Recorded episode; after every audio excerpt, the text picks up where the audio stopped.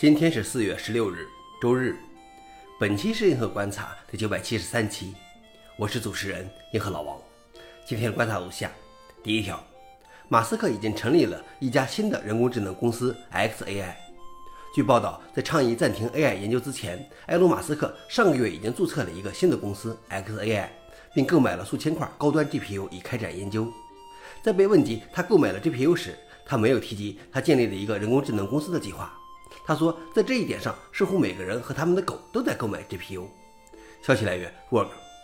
老王点评：这就真不太地道了。第二条是 FSF 暗指谷歌为了自己的专有格式而放弃了节拍 XL。自由软件基金会 FSF 撰文称，谷歌决定废除节拍 XL，强调了浏览器选择的必要性。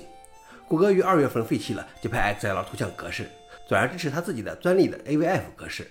谷歌的理由是，整个生态系统没有足够的兴趣来继续试验 GPXL，而无视社区的恳请，并没有对用户的担忧做出回应。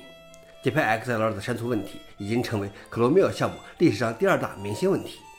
消息来源：FSF。老王点评：任何浏览器一家独大都会变得邪恶，IE 如此，Chrome 如此，Safari 如此。最后一条是，Python 基金会对欧盟拟议的网络安全法案表示担忧。Python 基金会 PSF 审查了欧盟拟议的网络弹性法和产品责任法，并报告说这些问题使我们组织的使命和开源软件社区的健康受到威胁。PSF 执行董事认为，这些法案没有区分从未因提供软件而获得报酬的独立作者和销售的产品以换取最终用户付款的企业科技巨头。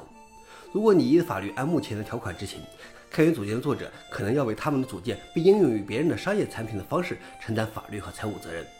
PSF 认为，欧盟立法者应该为服务于公共利益的公共软件库以及在公共资源库上托管软件包的组织和开发者提供明确的豁免。消息来源：Register。老王点评：虽然只是欧盟的法案，但是却可能损害了开源社区的根基。以上就是今天的硬核观察。想了解视频的详情，请访问随附链接。